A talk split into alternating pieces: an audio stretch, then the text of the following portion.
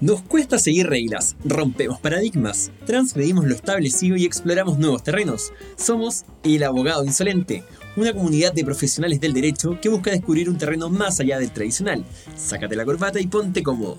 Soy Nicolás Rivadeneira, abogado, máster en gestión de negocios y te voy a entregar información sobre cómo se desarrolla el negocio de los abogados, compartiendo con grandes entrevistados. Bienvenidos al programa del Abogado Insolente.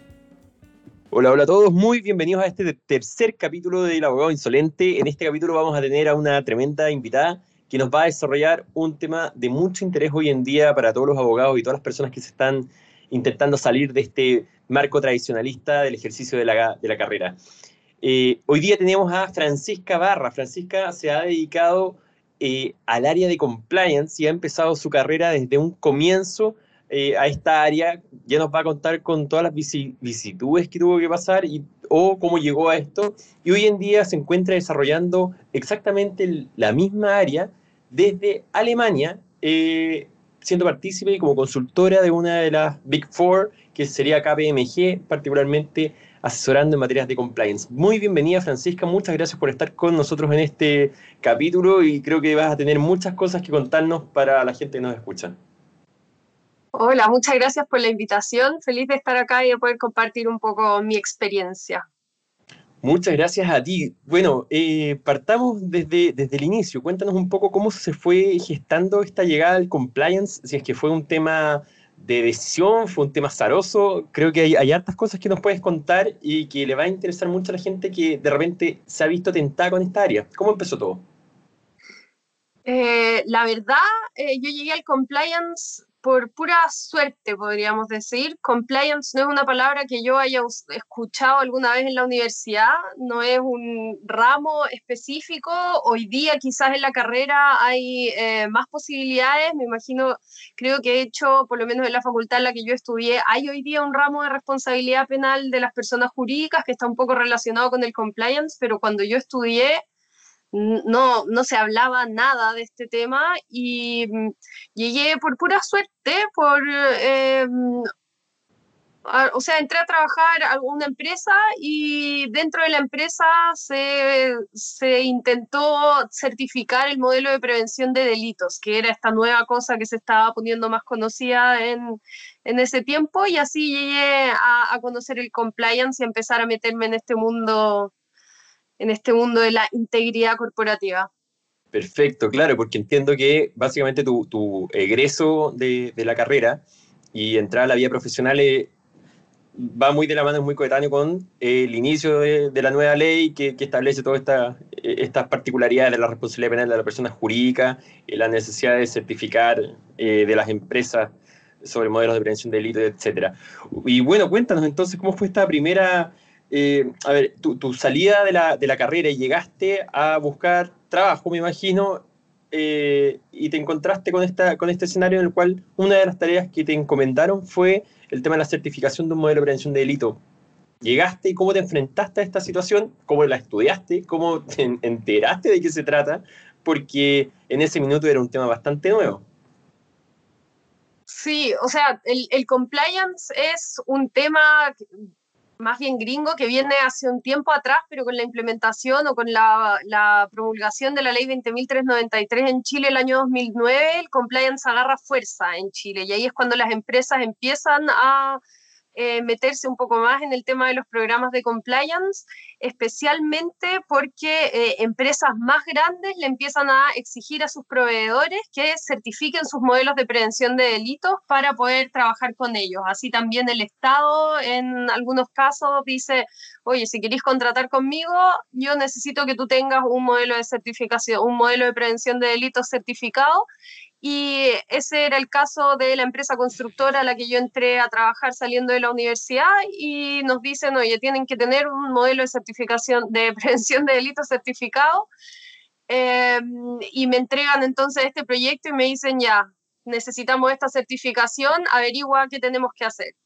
Y en principio, me imagino como muchas de las empresas al comienzo, uno pensaba que era llamar y que había un registro, digamos, y que si uno se había portado bien hasta ahora como empresa, listo, certificado, te mandaban prácticamente un certificado como si fuera el registro civil.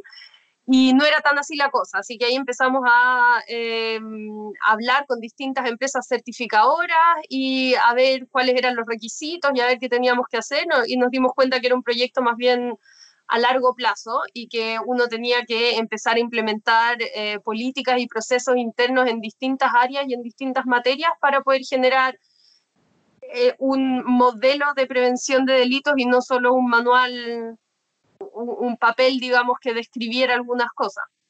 Y eh, esto, esto en el desarrollo profesional propiamente tal, cuéntanos, si, yo, yo conozco un poco el tema, pero cuéntanos un poco qué tantas áreas se, se, involucran acá, cómo te empiezas a, allá, queriendo o no queriendo, salir de, de, este ejercicio tan tradicional, eh, el desarrollo, implementación de, de, un modelo de estos incluye cosas tanto de, auditoría, temas legales, temas de negocio.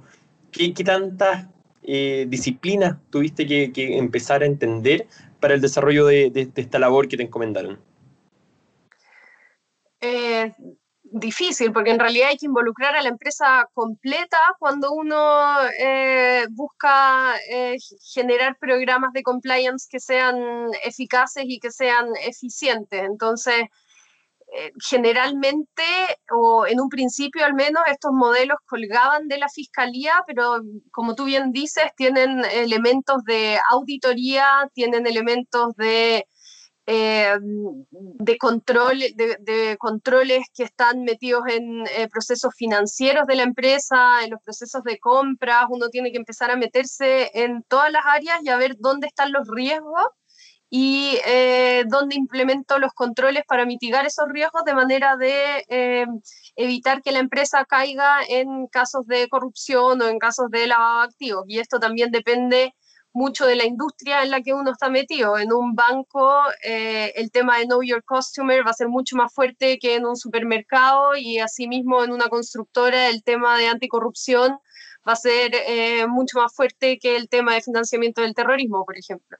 Así que ahí uno está hablando con eh, o conversando con todas las áreas para primero identificar los riesgos y luego para establecer procesos que no solo mitiguen los riesgos, sino que además le permitan a el área en particular y a la empresa en general seguir con el negocio de manera eh, de una manera que le permita seguir haciendo negocios y seguir eh, generando plata, que es lo que a la empresa le interesa y sobre todo al directorio y a la gerencia.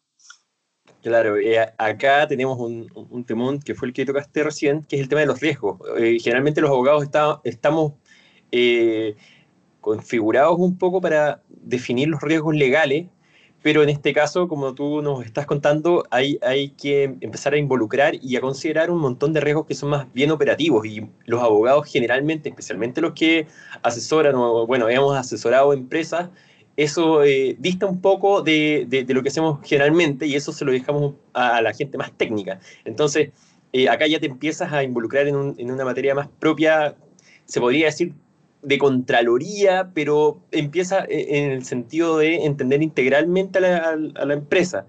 Eh, es muy interesante cómo se está desarrollando el, tema y me imagino que para ti tampoco fue muy fácil empezar a, investigar y entender lo que es desde eh, los riesgos en, en general, establecer un mapa de riesgo y, planificarlos y entenderlos y, y evitarlos o mitigarlos, ¿cierto?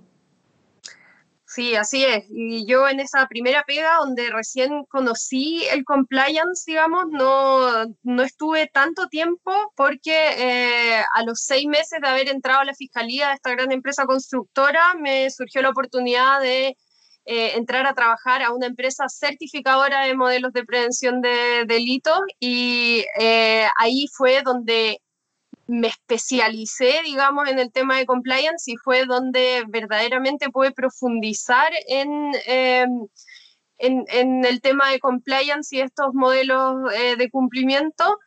Y ahí te vais dando cuenta em, en, la relación con los clientes, porque cuando estáis certificando modelos de prevención de delitos, tenéis clientes de todas las distintas industrias que hay, empresas grandes, empresas chicas, y te vais dando cuenta que que tú como abogado, eh, como tú bien dices, pues, conocemos los riesgos legales y podemos describirlos eh, de manera bastante extensa y eh, detallada, algo que aprendimos muy bien en la carrera, pero cuando te toca una contraparte que es un contralor de una empresa, que es el auditor interno de la empresa, eh, nos vemos un poco limitados porque hablamos idiomas distintos al final. Y en el compliance tenemos que empezar a eh, aunar todos estos idiomas desde una cosa muy básica, como por ejemplo el lenguaje Office, en que los auditores trabajan mucho mejor con Excel, lo mismo los ingenieros, mientras que un ingeniero comercial de repente está acostumbrado a presentar todos sus resultados en PowerPoint y nosotros los abogados solo trabajamos con Word durante toda la carrera y tenemos que sentarnos y decir, oye, quién, es mi contraparte, cómo le comunico las cosas, de qué manera eh, establezco yo estos conceptos y los, los, eh, los, comunico a mi contraparte para que, para que los entienda, porque si yo llego a hablar con un contralor eh, con puras definiciones legales, no voy a avanzar mucho y lo mismo al revés, cuando el auditor se sienta a conversar con los abogados, tenemos que generar estos espacios comunes en los que todos nos entendamos y eso es eh, uno de los grandes desafíos del compliance y una de las cosas eh, o, el primer paso que tuve que dar al meterme en esta área, decir como, oye, ya no puedo ser 100% eh, abogado o solo abogado porque si no voy a quedar media coja en, en el desarrollo profesional.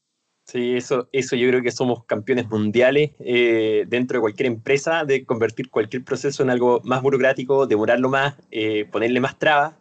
Eh, el abogado generalmente hace eso, lamentablemente, y por eso no, no son muy queridos dentro de las empresas, con una mala fama. Pero, como tú dices, una de las cosas importantes que uno tiene que ir aprendiendo, ya sea en compliance o siendo en, en cualquier otra nueva área en la cual, en la cual trabajemos con equipos multidisciplinarios, con ingenieros, con eh, contadores, etcétera, incluso informáticos, necesitamos aprender el idioma de eh, nuestra contraparte, cosa de, entendernos, porque a priori tenemos que eh, tener muy claro que van a pensar que nosotros vamos a llegar a entramparles su trabajo y la operación tiene que seguir y seguir y seguir.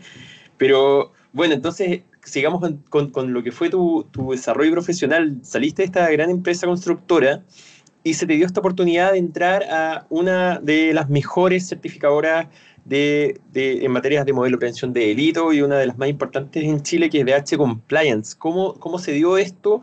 Y una vez que entraste, eh, eh, empezaste a, qué sé yo, a inundarte con más conocimiento respecto a este tema, ¿te interesó seguir desarrollándote eh, general, con, con otros estudios, por ejemplo?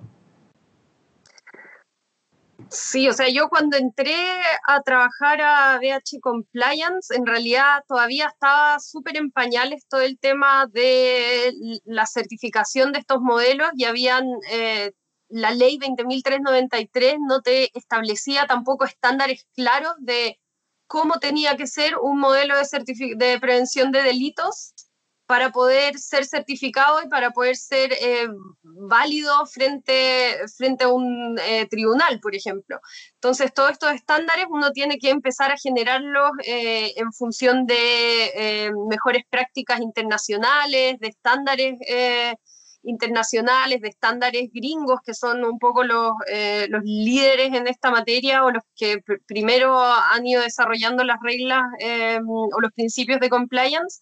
Y todo eso lo fuimos trabajando no solo abogados, sino que abogados con auditores, ingenieros comerciales, todos en conjunto, porque eh, me doy cuenta que es, necesario eh, el input de, todas estas distintas eh, profesiones con todos los distintos know-hows para poder generar algo que sea útil para la empresa y no solo un, un papel que yo hago valer y que lo cuelgo en la pared y que después nadie más lo utiliza. Entonces, te vais dando cuenta, por ejemplo, yo como abogado puedo eh, escribir una política de donaciones súper bonita, 15 páginas, llena de definiciones, con todos los detalles, incluyendo todos eh, los principios de anticorrupción que existen en el mundo.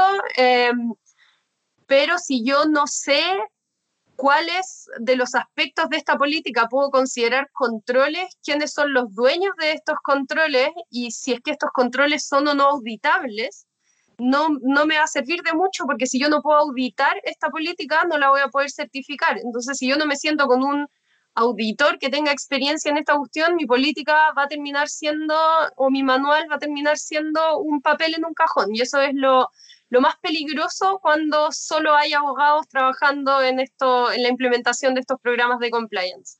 Entonces, eh, fuimos desarrollando todos estos estándares en conjunto para poder ir generando... Eh, los requisitos que le íbamos a ir, le, íbamos a ir exigiendo a, a, todas estas empresas y esto por supuesto va eh, desarrollándose a medida de que el compliance va creciendo en el país, los estándares y los requisitos también van aumentando porque hay un tema de autorregulación eh, súper importante.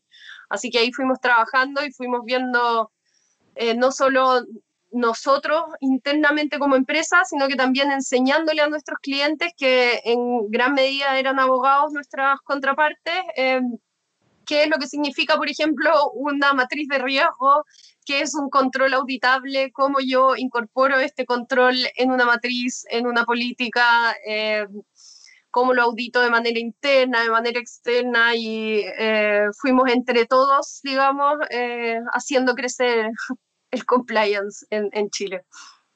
Perfecto, o sea, efectivamente todo estaba en pañales en ese minuto y todo lo que fuera nuevo conocimiento o, ir instruyéndose un poco en el tema era, era según lo que cada uno podía ir desarrollando con los estándares internacionales principalmente, porque programas de desarrollo de temas de compliance en general eran pocos, por lo que tengo entendido en ese minuto, y, y, no, no, se está dando especial valor a lo que significaba. Eh, dentro, dentro de tu desarrollo en BH, quizá te, pasó que mucha gente simplemente se certificaba o certificaba su modelo de prevención de delito por, eh, por la necesidad legal, le creían al cuento de lo que significa esta cuestión.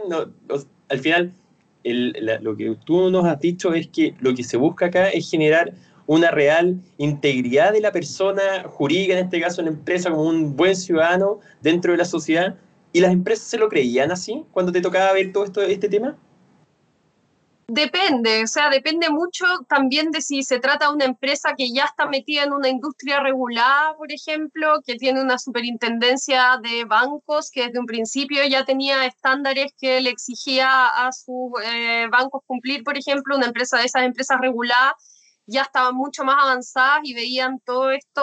Eh, quizás estaban mejor preparados para enfrentarse a esto que otras empresas que en su vida habían escriturado sus procesos. O sea, una empresa en general tiene procesos que funcionan, pero estos no estaban formalizados y no, no te permitían eh, sacar este accountability, por decirlo, decir, oye, ¿quién fue el que, eh, qué control o qué paso del proceso fue el que falló, que permitió que, eh, que pasara esto?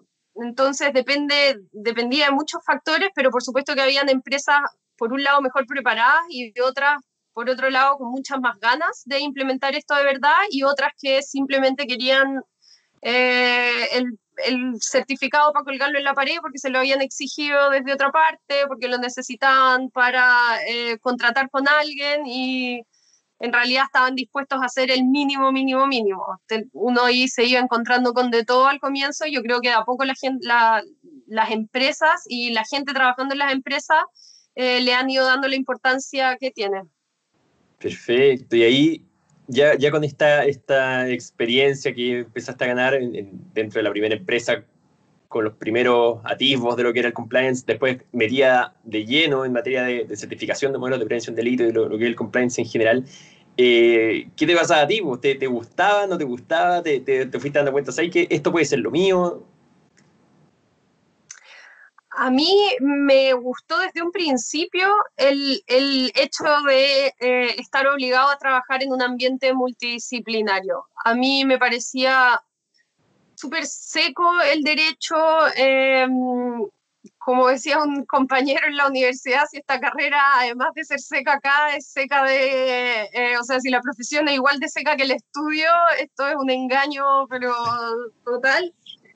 Eh, y a mí, o sea, nunca tuve ganas de estar sentada en una oficina solo leyendo papeles y haciendo escritos y aplicando la ley, digamos, de manera eh, tan directa o literal. Esto de estar un poco más en la calle, podríamos decir, de estar eh, haciendo o, aplicando mi formación legal en una cosa más, más grande y, más práctica, eh, me llamó la atención desde un principio y, y, me encantó, digamos, poder eh, trabajar con gente de las más diversas áreas y empezar a meterme y a entender los negocios de, de, todos los clientes y estar, em, empezar a, darse cuenta también de que el abogado, cuando uno habla de abogado corporativo, también uno piensa de el abogado de las empresas en general, pero el abogado corporativo de un banco no tiene nada que ver con el abogado corporativo de una empresa de energía y dentro de esta empresa de energía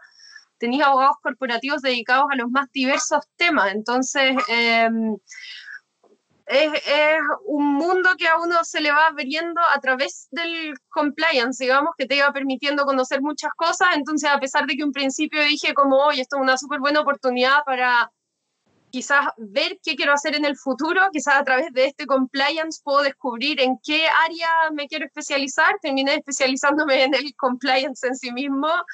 Em, principalmente porque lo vi como algo menos legal y más... Em, de principios, no, quizás, o sea, el compliance está tan globalizado y es tan internacional que hoy día yo no puedo eh, en Chile decir voy a implementar un modelo de prevención de delitos de la ley 20.393, sino que lo que tengo que hacer es implementar un programa de integridad corporativa que yo certifico en función de, en el caso de Chile, la ley 20.393, pero el programa no está solo eh, limitado a esa ley, sino que es una cosa que yo puedo ampliar a todas mis sucursales en cualquier otro país porque está basado en principios al final.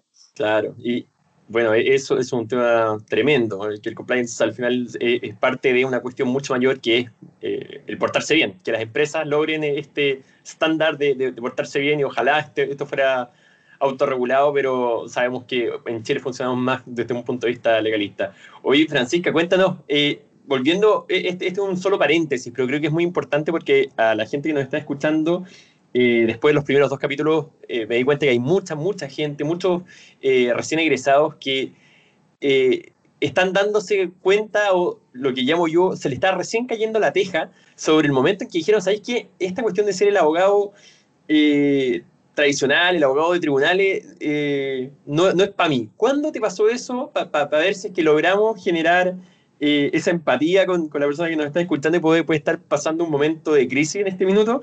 ¿Cuándo fue? Mucha, en muchos casos eh, la primera pega, eh, en una conversación. ¿Qué te pasó a ti?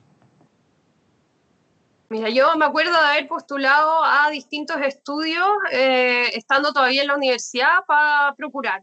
Uno en tercero ya empieza a ver la posibilidad de procurar, veis que todos tus compañeros también empiezan a procurar y uno lo ve como también un paso necesario para generar eh, la primera experiencia profesional y poder después también perfilarse para adelante saliendo de la universidad. Así que postulé a los estudios grandes y me acuerdo de haber estado eh, sentada en una entrevista con un abogado junior, una abogada senior y en la mitad de la conversación me dicen como Acá era el área de litigios del, estudio y dicen acá cuando tenemos un juicio grande y hay que quedarse a alojar, nos quedamos a alojar todos y los socios todos tienen saco a dormir eh, prácticamente en la oficina y yo la miré, o sea, se me abrieron unos ojos y dije, no, yo no quiero nunca en mi vida tener que dormir en el piso de la oficina o estar pasando de largo.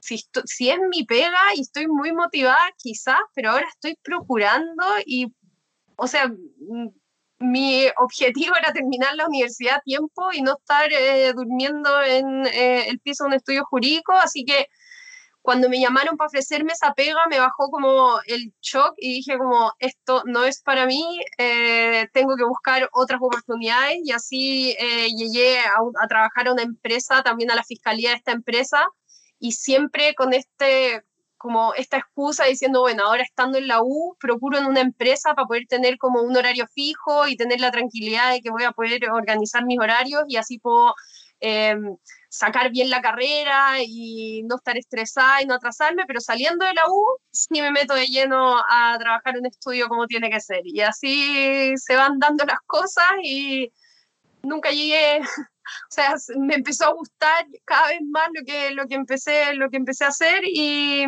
nunca llegué a trabajar en un estudio a hacer el llamado servicio militar, así que... Afortunadamente o, o, no afortunadamente. Claro, no, pasa, pasa, pasa, pero por el minuto, eh, y ahora retomando un poco la conversación, había, eh, parece que encontraste un poco una cuestión que, que, te acomodaba y que era muy interesante para ti, aparte que se, se, se involucra un, nueva, una nueva área de desarrollo en Chile y que es un tema global, que bueno, después nos vas a ir contando que te sirvió mucho para, para lo que iba a ser tu proyecto de vida a futuro. Y, y, y luego de haber pasado este o estos primeros años en, en BH Compliance, aprendiste un montón, me imagino, eh, revisaste y auditaste o, certificaste una cantidad de empresas importante que te, te, permitió ver cómo funcionaba de todo. ¿Y qué pasó en tu, tu última época en BH y cómo decides eh, realizar eh, un nuevo cambio en tu, en tu carrera? Sí, o sea, fue la mejor escuela eh, del compliance, no lo, lo, que está, lo que estaba y lo que está haciendo todavía BH, eh, siempre, siempre como intentando ir un paso más allá en el compliance, y eso era lo, lo más interesante, que siempre estábamos tratando de abrir los límites y decir, oye, esto no, no, es un delito incluido en la ley 20.393 todavía, pero ¿por qué no generamos un piloto también para certificar esto? Eh, ¿Por qué no nos metemos en otros países? Y ahí el equipo directivo de BH es como los trendsetters, digamos, en Chile, entonces fue, fue una excelente escuela. Y mm, después de estar casi tres años ahí, em, tuve la inquietud de, fue como una inquietud de decir, oye, y ahora he estado desde afuera mirando todos estos distintos tipos de... Em, de, programas de cumplimiento, em, ¿cómo será implementarlo ahora? No, no es lo mismo estar desde afuera auditándolo y poniendo, digamos, las exigencias y diciendo, oye, tenéis que hacer esto, tenéis que hacer esto, tenéis que hacer esto, que efectivamente hacerlo. Y uno de mis clientes me invitó entonces a em, trabajar en la creación de su, de su área de compliance. Eh, como muchas de las empresas en Chile, em, el compliance estaba todavía dependiendo de la fiscalía. Eh, muy pocas empresas tenían una un área especializada de compliance con un encargado de compliance eh, separado de, del fiscal y ellos decidieron dar este paso y me invitaron entonces a eh, crear esta área de compliance y a implementar em, nuevos controles o, a unificar este modelo de prevención de delitos que ya tenían bajo la fiscalía. Oye, tremendo. Y bueno, esta empresa nos vas a contar es, un, gigante eh, dentro, dentro de nuestro país a nivel empresa. Eh, pero hasta este minuto, hasta este minuto, eh, ¿te habías, seguiste estudiando? Ponte tú, ¿ya empezaste a considerar hacer algún diplomado, quizá relativo a compliance o relativo a otra cosa? Sí, ahí es todavía siempre tenía el bichito de que en algún minuto iba a volver a ser abogado de verdad, como diría uno, que en algún minuto iba a volver a litigar y hice un diplomado de litigación y nuevos procedimientos, un poco con como la intención de ver ya, eh, ¿qué hago? ¿Sigo en esto? ¿Me cambio de área? Eh, ¿Trato de meterme al tema de litigios de vuelta? ¿Me, me vuelvo un abogado? Eh, hecho y derecho eh, hice este diplomado que eh, me ayudó mucho, principalmente porque yo hice el, tema penal y el tema de arbitraje y me sirvió porque me dio también un, eh, como un, me permitió meterme de nuevo a, a los procesos que después pues el compliance podría haberse envuelto, digamos, cuando a una empresa la acusan de algo por la ley 20.393 en Chile, va a tener que ir ante un tribunal penal a defender su modelo de prevención de delitos. Entonces, también poder conversar con otros eh, penalistas que están eh, tramitando y litigando regularmente y ver sus impresiones de cómo esto eh, se podía aplicar fue fue un plus, pero en realidad fue como un excurso de mi carrera profesional porque finalmente volví al compliance y decidí irme a esta empresa a implementar el, esta área de cumplimiento y decidí finalmente em, quedarme en este tema. Súper interesante que cómo eh, tu vida profesional se fue desarrollando, por un lado, eh, fue una especie de corriente que te llevó, pero siempre estuviste haciéndole los ojitos a, la carrera profesional más tradicionalista y, y, súper tradicionalista como en la parte más de litigio. Muy, muy duro como el desarrollo profesional propiamente tal. Entonces, increíble como, como a pesar de todo, eh, tu, quizá tu mayor interés o el tema del, del compliance te arrastró, te arrastró, te arrastró, te arrastró y, te terminaste convirtiendo sin tanto querer en, en, una abogada insolente que se aleja un poco de, lo, de, los estándares más establecidos.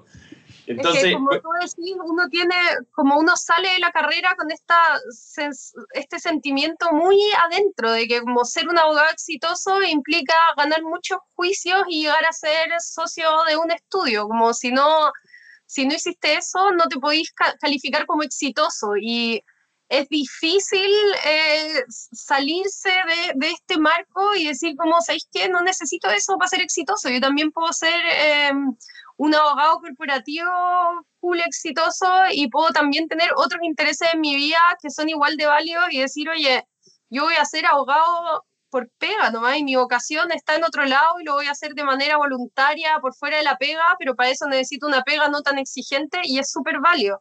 Hoy día... Eh, estoy extremadamente feliz con el compliance y creo que eh, en, su minuto no dimensioné lo importante que iba a volverse esta área em, y, lo interesante que iba a ser, los, muchos aspectos que tiene para desarrollar, pero estoy feliz con el camino que quizás no tan conscientemente tomé y hoy día eh, no me arrepiento de nada y no volvería en ningún caso a, a tratar de meterme a un estudio grande a litigar.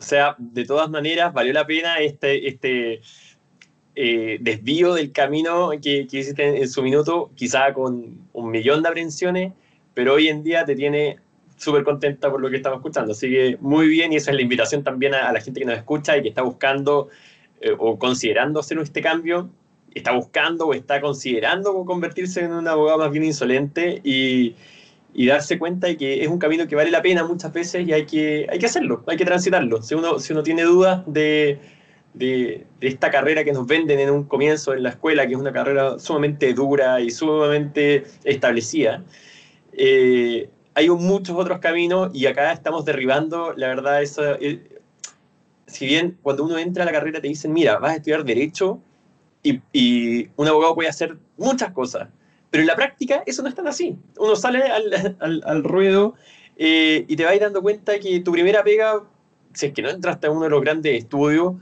quizás va a ser una pega súper dura, súper de servicio militar, abogado de cobranza como me tocó a mí, eh, revisor de escrituras como le toca a otro. Eh, hay, hay, un montón de cosas súper duras y ahí uno se va dando cuenta de que la verdad, la verdad, el hacer muchas cosas en el derecho si uno lo considera las áreas del derecho como muchas cosas, de acuerdo, pero sigue siendo bastante duro. En tu caso, saliste de este establecimiento, de este establishment del abogado tradicional, y hoy en día hay que hacer esta invitación a la gente y que se atreva, ¿no?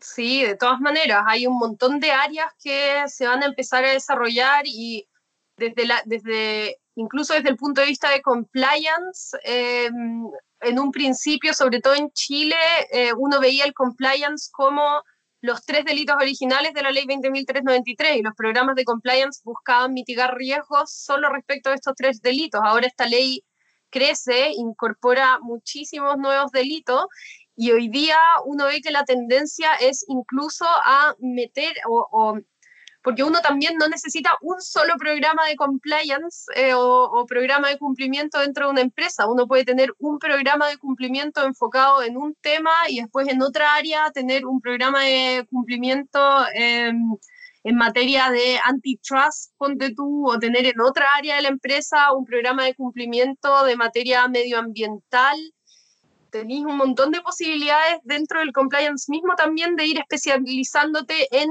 eh, un área en particular. Si te gusta solo la anticorrupción, te podéis meter eh, a trabajar solo en programas de cumplimiento que se enfocan en temas de anticorrupción. Entonces, las posibilidades son infinitas, súper especializadas, súper generalistas, tenéis para hacer eh, de todo y a pesar de que estáis metido en una empresa, siempre podéis ir em, buscando el área legal que más te interesa y desarrollarla desde ahí.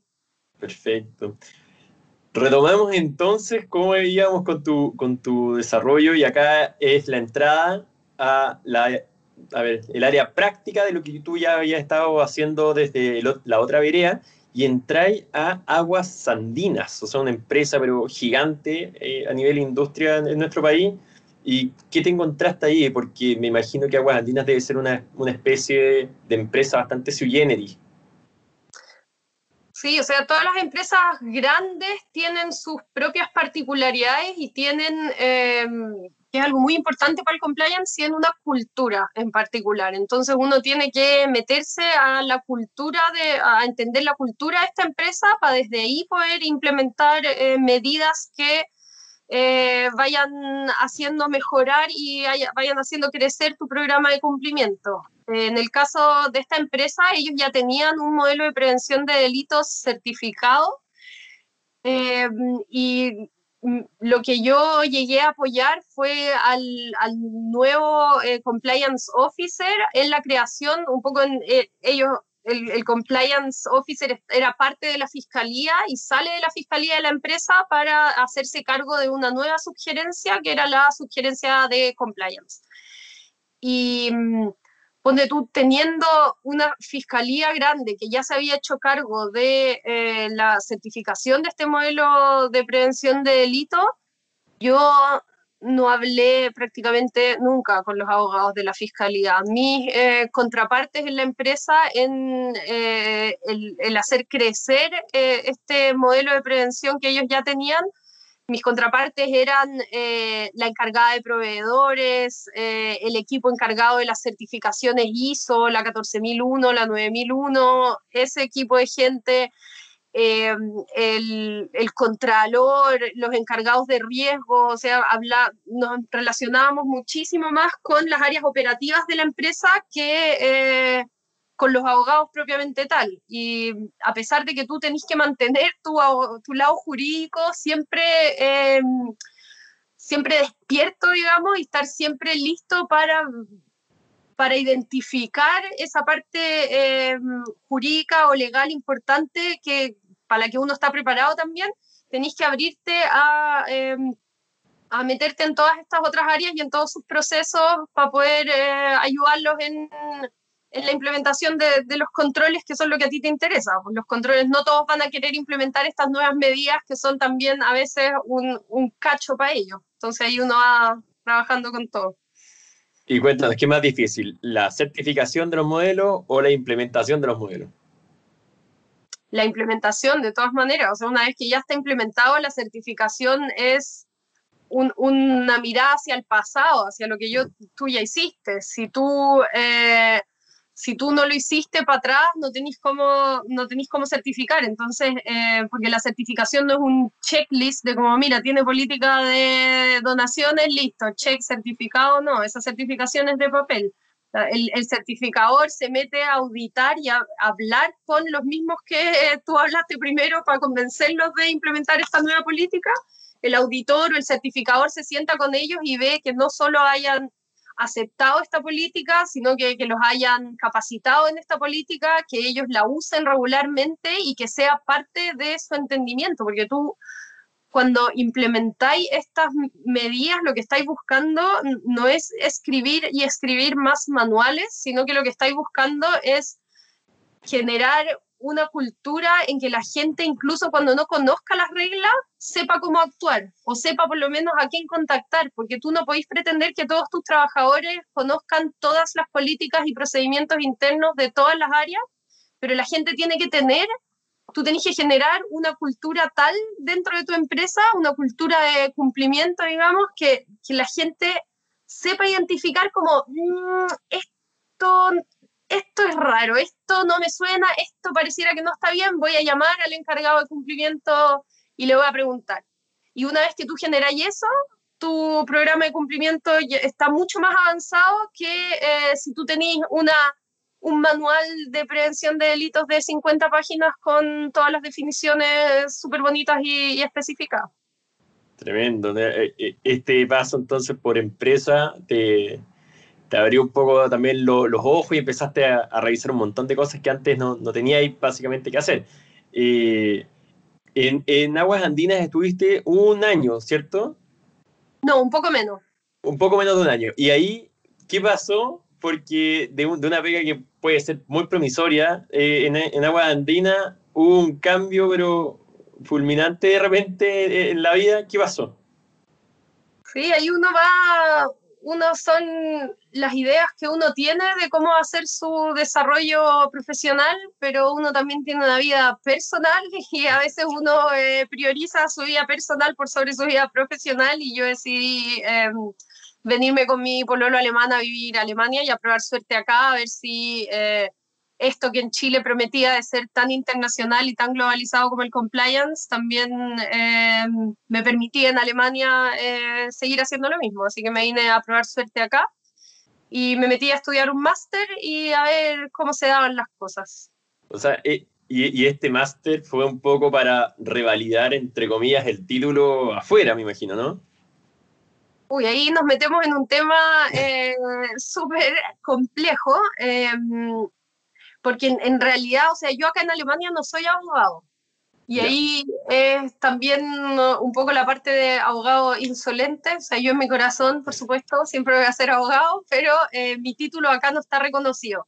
Y en general, em, dependiendo del país al que te vayáis, eh, reconocer títulos de abogados o en general de profesiones reguladas, pongámoslo así, porque es lo mismo para dentistas o para médicos, no es tan fácil la cosa. Y mm, no sé, en el caso de Estados Unidos, yo sé que si tú haces un máster en Nueva York, tú quedas habilitado para dar el bar test y podría entonces eh, ejercer como abogado en el estado de Nueva York. Ponte tú. Acá en Alemania eh, la carrera todavía es un poco más em, es un poco más conservadora y, tiene sus reglas más antiguas. Entonces tú acá estudiáis la carrera, dais un primer examen de grado y después viene un periodo de práctica, de, de práctica profesional de dos años.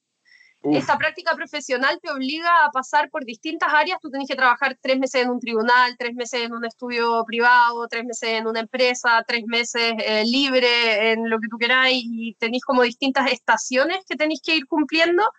Y una vez terminadas todas estas estaciones, eh, que a diferencia de Chile te las pagan, digamos, uno está trabajando, así que recibe un sueldo eh, como de procurador, pongámosle, y después dais un segundo examen de grado, y recién ahí hay habilitado como abogado.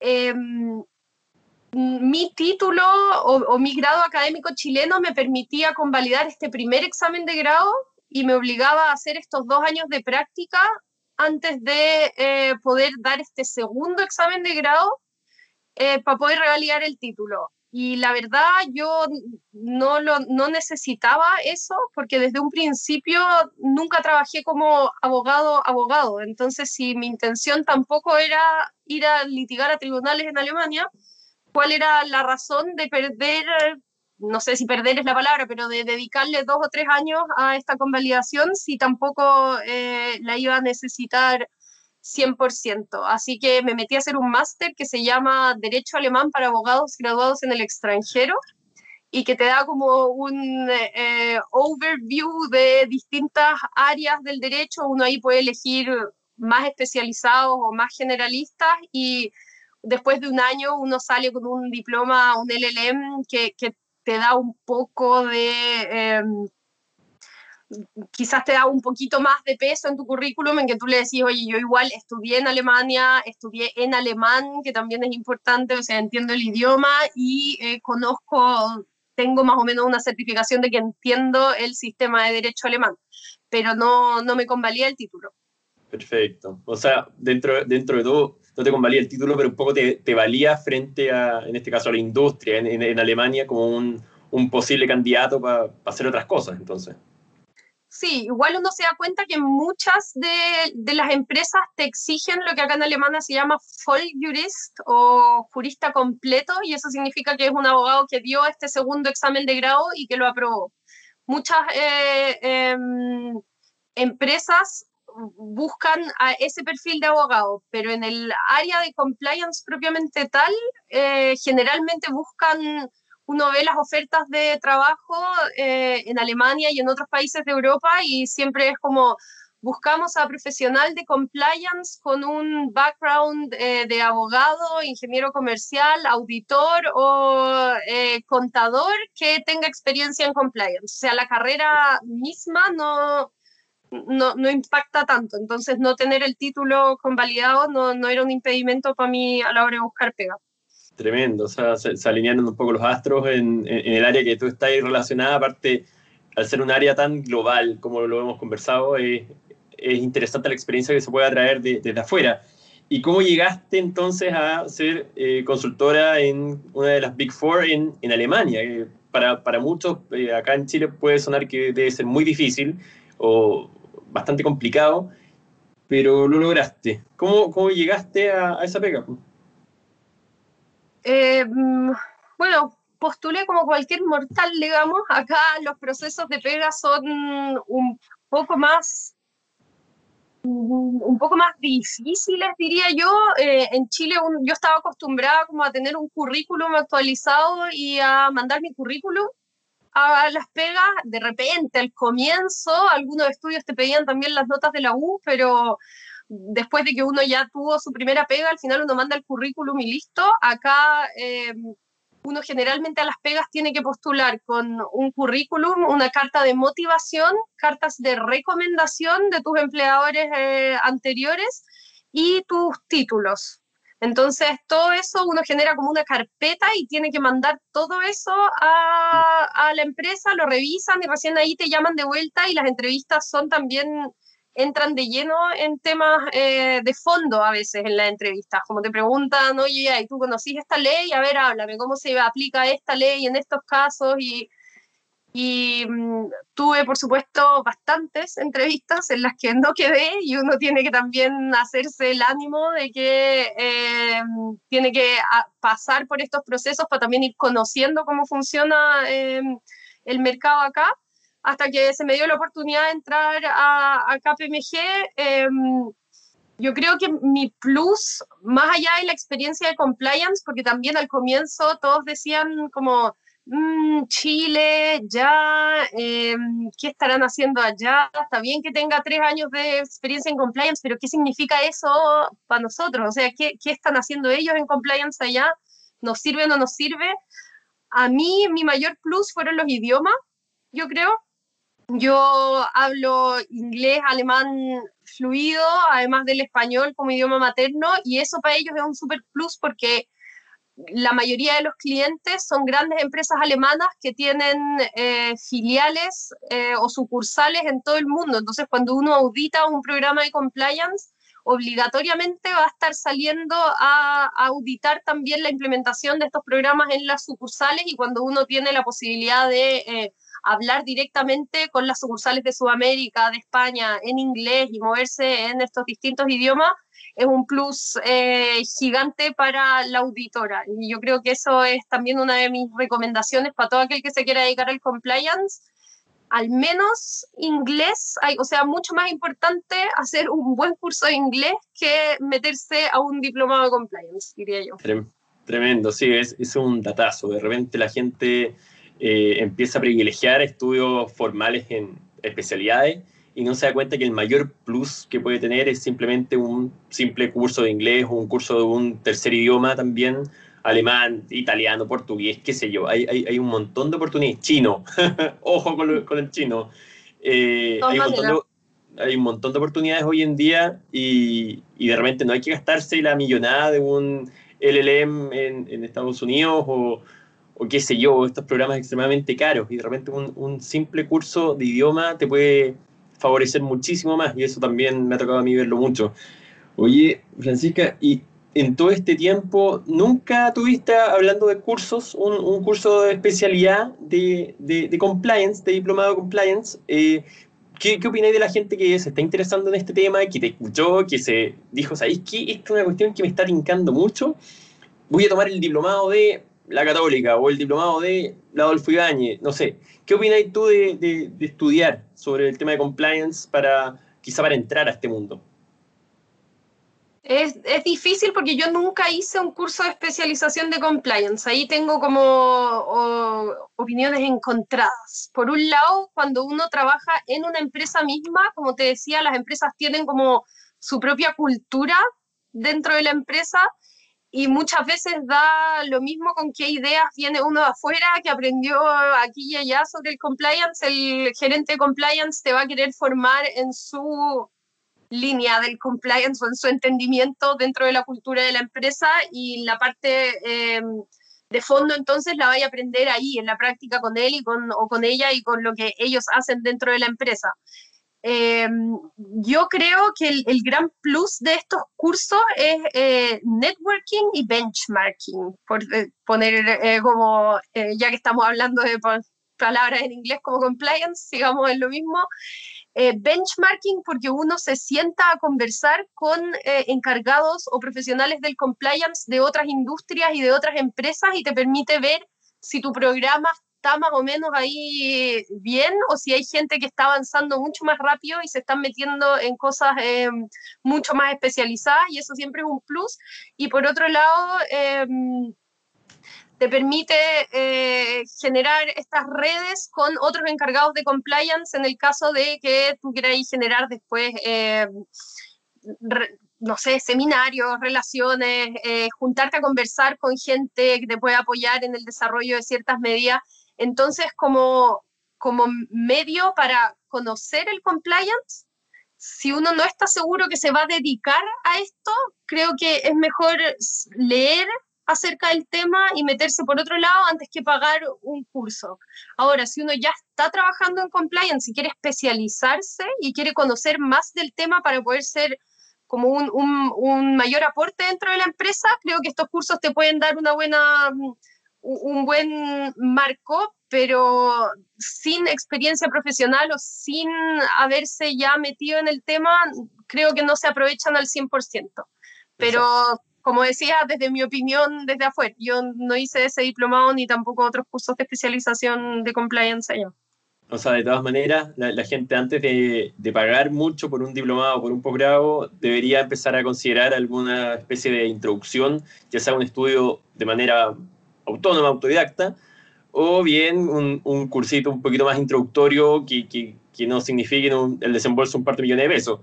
Eh, es muy interesante cómo se está desarrollando este tema y hay, y hay un montón de patitas que, que se pueden agarrar, como tú dijiste, desde temas de antitrust, temas medioambientales, temas tributarios, hoy en día hasta temas de derecho al consumo. Entonces, el compliance se ha, se ha generalizado como una nueva es como la nueva era del compliance y la forma como las empresas se tienen que ir desarrollando y que va un poco de la mano con todo el concepto de sostenibilidad que también se está generando, que, que afuera tiene más, más, peso y acá en Chile está entrando en los últimos años.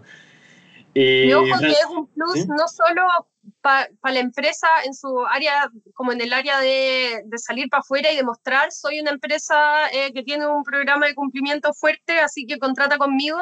Hoy en día, para el mercado laboral, eh, también es súper importante para la gente trabajar en empresas que son conocidas como íntegras y no meterse a trabajar en empresas que han estado envueltas en, en escándalos muy grandes. Entonces es, es, un plus para todos lados, digamos, para la empresa. Así que se está desarrollando súper fuerte. Francisca, ya estamos llegando al fin de nuestra entrevista. Eh, queremos hacer entonces el, el, quick test que de repente eh, ya, ya lleva a dos personas que lo han hecho y ha sido bastante interesante conocerlas un poco más. Eh, con esto, Francisca, cuéntanos entonces, eh, primero, primero que todo, un ídolo tuyo.